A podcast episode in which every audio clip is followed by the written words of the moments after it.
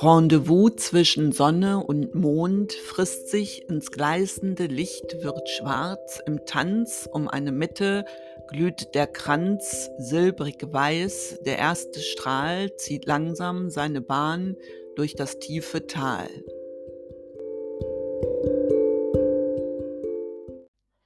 Das ist mein Gedicht Rendezvous.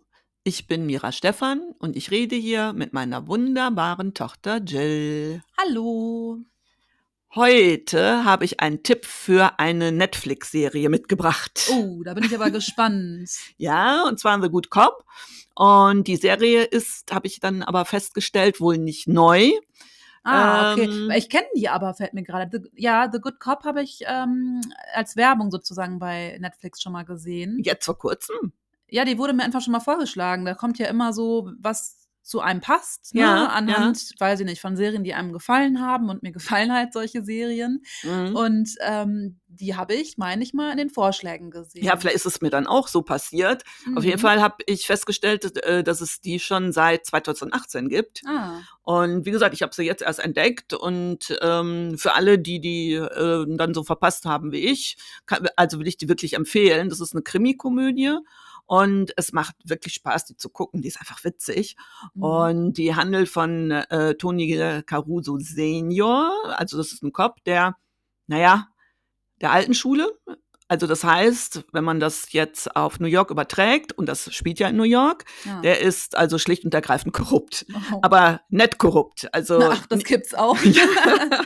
ja, das ist irgendwie ist der trotzdem aber sympathisch. Also wird er Okay. so sympathisch dargestellt. Der ist eben so ein Schlitzohr. Ne? Hm, Okay. Und äh, ja, aufgrund dessen, dass er korrupt war, war er dann auch für einige Jahre im Knast. Und sein Sohn Tony Caruso Jr., der ist ebenfalls Cop und genau das Gegenteil. Ah, Und der ist so total überkorrekt und ähm, ja, und daraus aus dieser Kombination gibt's natürlich viele Gags und Schmunzler. Ja, und ich bin auch der Meinung, also die Mordfälle sind ziemlich spannend. Ähm, Wie gesagt, aber leider wurde die Serie nach der ersten Staffel dann eingestellt. Warum auch immer Kritiker meinen, äh, dass die Serie eine Mischung aus Monk und Psych äh, äh, ist wohl.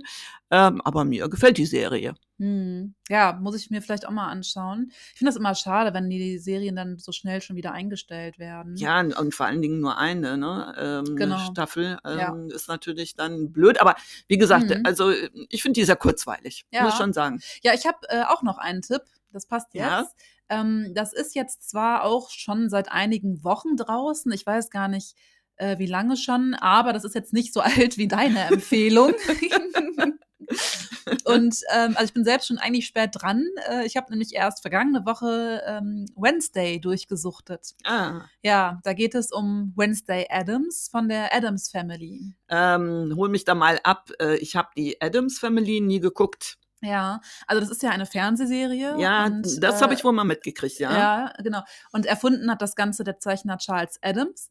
Ähm, seine Cartoons sind im New Yorker erschienen damals. Also er hat das alles noch gezeichnet und das war so in den 1930er Jahren. Und daraus hat sich dann die Serie entwickelt. Und ich glaube nachher auch noch Filme. Mhm. Ähm, ja, jedenfalls sind die Adams eine vierköpfige Familie.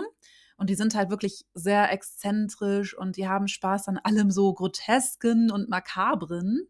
Also sehr, sehr lustig. Ähm, die Tochter heißt Wednesday und über sie gibt es dann jetzt eben die gleichnamige Serie.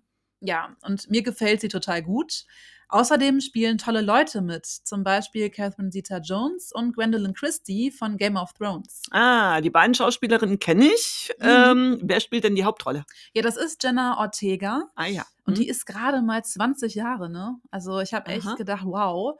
Die spielt ja natürlich eine jüngere, also ich glaube, die ist da 16 in der Serie, soll sie sein. Mhm. Ähm, und ich kenne äh, die Schauspielerin Jenna Ortega schon von dieser ähm, Stalker-Serie You. Ach so, ne, die kenne ich gar nicht, Ja, die Serie. Ist, ist die genau. bei Netflix oder ja, wo gibt's sie? genau. Ah, Bei okay. Netflix habe ich die mal geguckt. Kommt jetzt Mhm. auch bald die vierte Staffel im Februar. Ah ja. Ähm, ja, aber als Wednesday hat äh, sie mich dann so richtig überzeugt. Also das war echt der Knaller. Äh, dazu zitiere ich jetzt mal Lars Weißbrot. Ähm, er hat für die Zeit Folgendes zu Ortega geschrieben. Und noch ein Glücksfall, dass Jenna Ortega diese pubertierende Wednesday spielt, meine kleine Todesfalle, wie Vater Adams sie so zärtlich nennt. Ihr dabei zuzuschauen, wie sie mit starrem Blick die Mitschüler in Panik versetzt, das ist so wie zum ersten Mal Johnny Depp als Pirat zu sehen oder Heath Ledger als Joker oder Markus Lanz als Talkshow-Moderator. Egal, ob man alles ein bisschen drüber findet, man weiß hier einfach, diese Figur wird noch durchs Pop kulturelle Gedächtnis geistern, wenn wir alle in den Gräbern ruhen, die Wednesday Adams so gern schändet. Zitat Ende. Oh, jetzt bin ich aber wirklich gespannt. Ich glaube, ich fange direkt morgen an, die Serie zu gucken. ja, mach das. Also es lohnt sich. Ich muss noch dazu sagen, die ersten vier Episoden hat Tim Burton Regie geführt. Ah ja. Hm. Ähm, ja, man kann sagen, ich bin verrückt nach der Serie. Apropos verrückt. Die ganze Welt ist verrückt nach Angelika. Hui. Ja, mit diesem Zitat aus dem 18. Jahrhundert starten wir mit unserer beliebten Kulturrubrik Horovakui. Heute geht es um die schweizerisch-österreichische Malerin Angelika Kaufmann, die in ganz Europa geschätzt wurde. Ja, sie war laut Johann Gottfried Herder die Zitat vielleicht kultivierteste Frau in Europa. Zitat Ende. Angelika Kaufmann war eine weltoffene Künstlerin des Klassizismus Sie wurde für ihr künstlerisches Talent, ihre umfassende Bildung und ihren vorbildlichen Charakter wirklich bewundert. Kaufmann durchlief eine für Frauen damals beispiellose Karriere.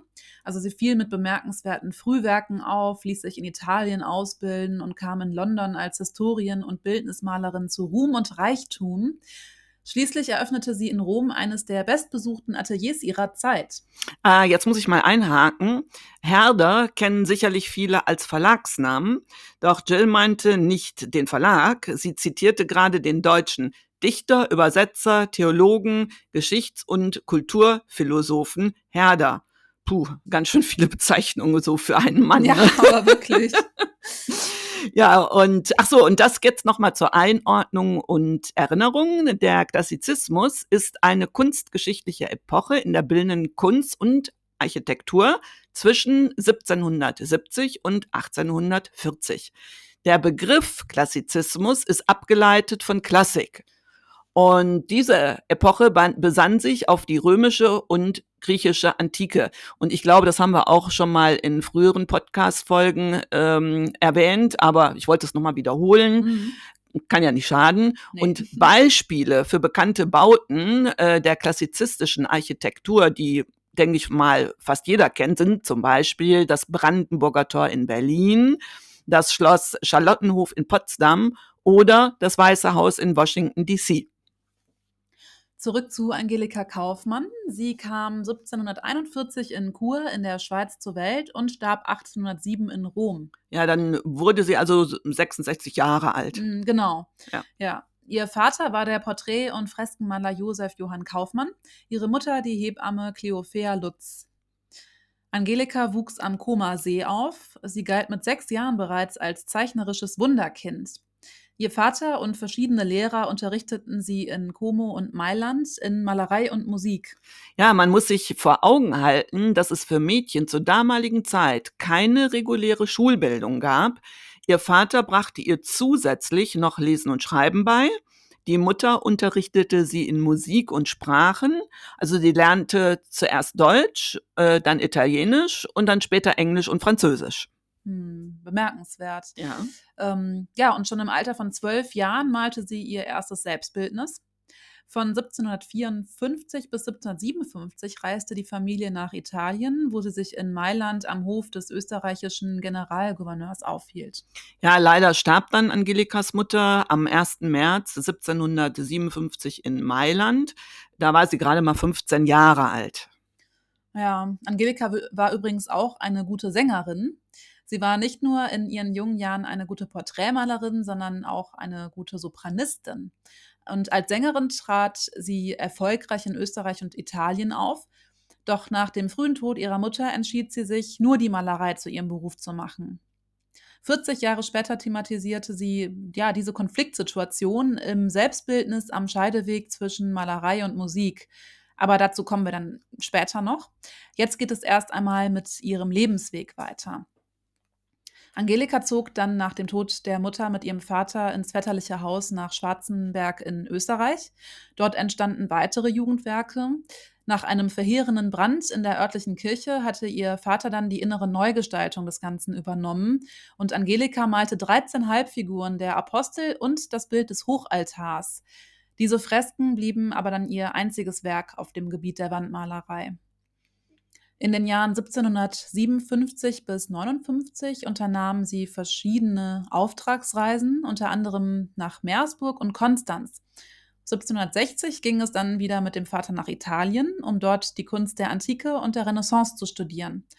Ab 1763 wohnte sie mit ihrem Vater in Rom, da ist sie dann drei Jahre geblieben und dort malte sie zahlreiche Zeitgenossen. Schlagartig bekannt wurde sie 1764 mit dem Bildnis von Johann Joachim Winkelmann.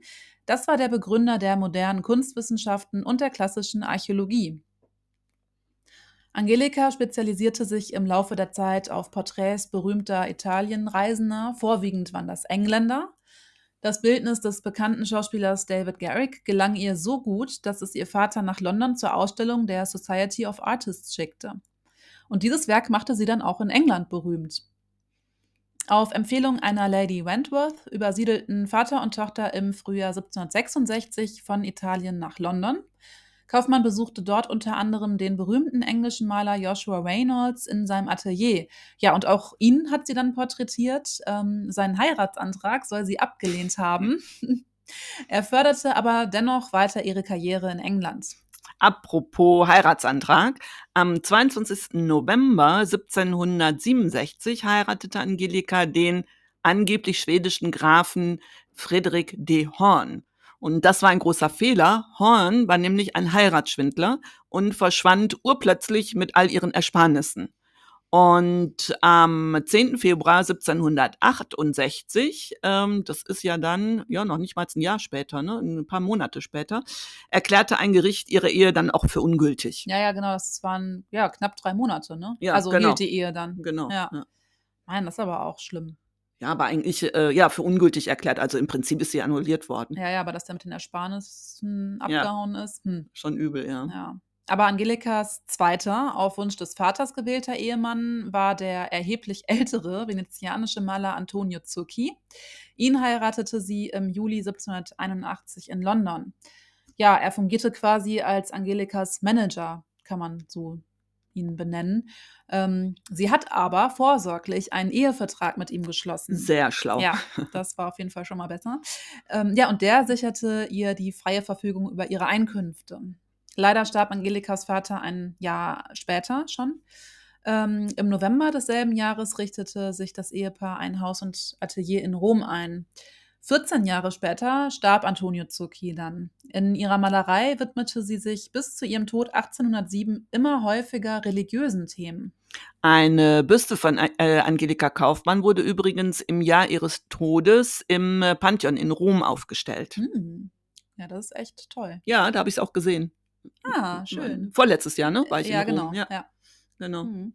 Ja, also Angelika Ka äh, Kaufmann hatte Kontakt zu vielen bekannten Denkern und Künstlern der damaligen Zeit, ähm, zum Beispiel zu Johann Wolfgang von Goethe. Ja, 1800, äh, nein, Quatsch, 1800, 1782 Mhm. eröffnete Angelika ein Atelier an der Spanischen Treppe und baute sich einen internationalen Auftraggeberkreis auf. Ja, und dort ähm, führte sie einen Salon, in dem sich die geistige Elite des 18. Jahrhunderts traf. Darunter waren auch Johann Wolfgang von Goethe oder Johann Gottfried Herder. Die beiden habe ich ja eben schon erwähnt. Und zitiert. Genau.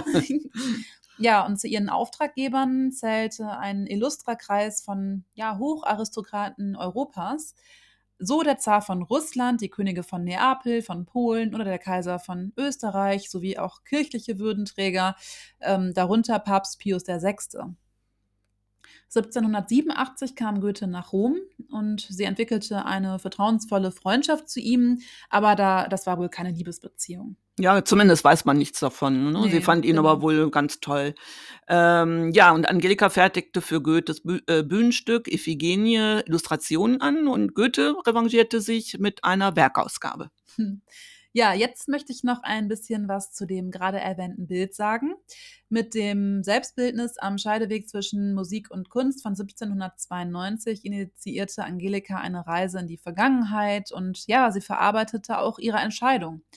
Ähm, es ist auch ihr größtes Bild und zeigt den Moment der Entscheidung zwischen der Musik und Malerei. Ja, während die Mutter ihr die Musik vermittelte, wurde Angelika durch ihren Vater von klein auf mit Pinsel, Palette und Farben konfrontiert. Nach dem Tod der Mutter entschied sie sich, wie ja eben schon erwähnt, dann für die Malerei. Das Bild äh, hängt übrigens im Moskauer Pushkin-Museum und dieses Bild ist allein schon deswegen bemerkenswert, weil die Künstlerin darin zwischen zwei Berufen wählt. Man muss sich ja vor Augen halten, dass Frauen im 18. Jahrhundert gar keine Möglichkeit hatten, einen Beruf auszuwählen. Ja, und umso erstaunlicher ist, dass sie bereits im Alter von 21 Jahren erstmals zum Mitglied der Kunstakademie von Bologna, später von Florenz, Rom und Venedig ernannt wurde. 1768 war sie sogar eines der 22 Gründungsmitglieder der von Joshua Reynolds geleiteten Royal Academy. Sie blieb neben der Stilllebenmalerin Mary Moser für die nächsten 200 Jahre das einzige weibliche Mitglied. Das ist natürlich schon krass, ne? Übrigens, die Mary äh, Moser, muss ich sagen, interessiert mich jetzt auch. Die sollten wir auch mal bei Gelegenheit vorstellen. Ja, ne? das machen wir dann auch. Mhm. Ähm, ja, und jetzt zum Bild. Ja. Ähm, es ist 1,51 Meter mal 2,12 Meter zwölf und Öl auf Leinwand. Ähm, ja, Angelika steht im weißen Kleid zwischen zwei antiken Schönheiten. Die eine links im Bild stellt die Musik dar und sie trägt ein rotes Kleid und auf ihrem Schoß liegen Notenblätter. Im dunklen Haar steckt Lorbeer. Sie schaut Angelika an und wirkt sehr zugewandt. Die Blonde dagegen, die ja dann die Malerei darstellt, blickt Angelika sehr auffordernd und energisch auch an. Sie trägt ein blaues Kleid und hält Palette und Pinsel in der linken Hand. Mit der ausgestreckten rechten Hand zeigt sie auf die Wolken im Hintergrund. Und während Angelika die rechte Hand der Musik hält, weist, weist ihre rechte offene Hand entschuldigend auf die Palette. Also Angelikas offene Hand, ne? Genau, mhm. genau. Mhm. Genau, also ähm, ja, meines Erachtens stellt die Künstlerin hier eindrucksvoll ihre schwierige Entscheidung zwischen Malerei und Gesang dar. Also es zeigt wirklich ihren Zwiespalt. Denn offensichtlich ist die Entscheidung auch eine zwischen Mutter und Vater.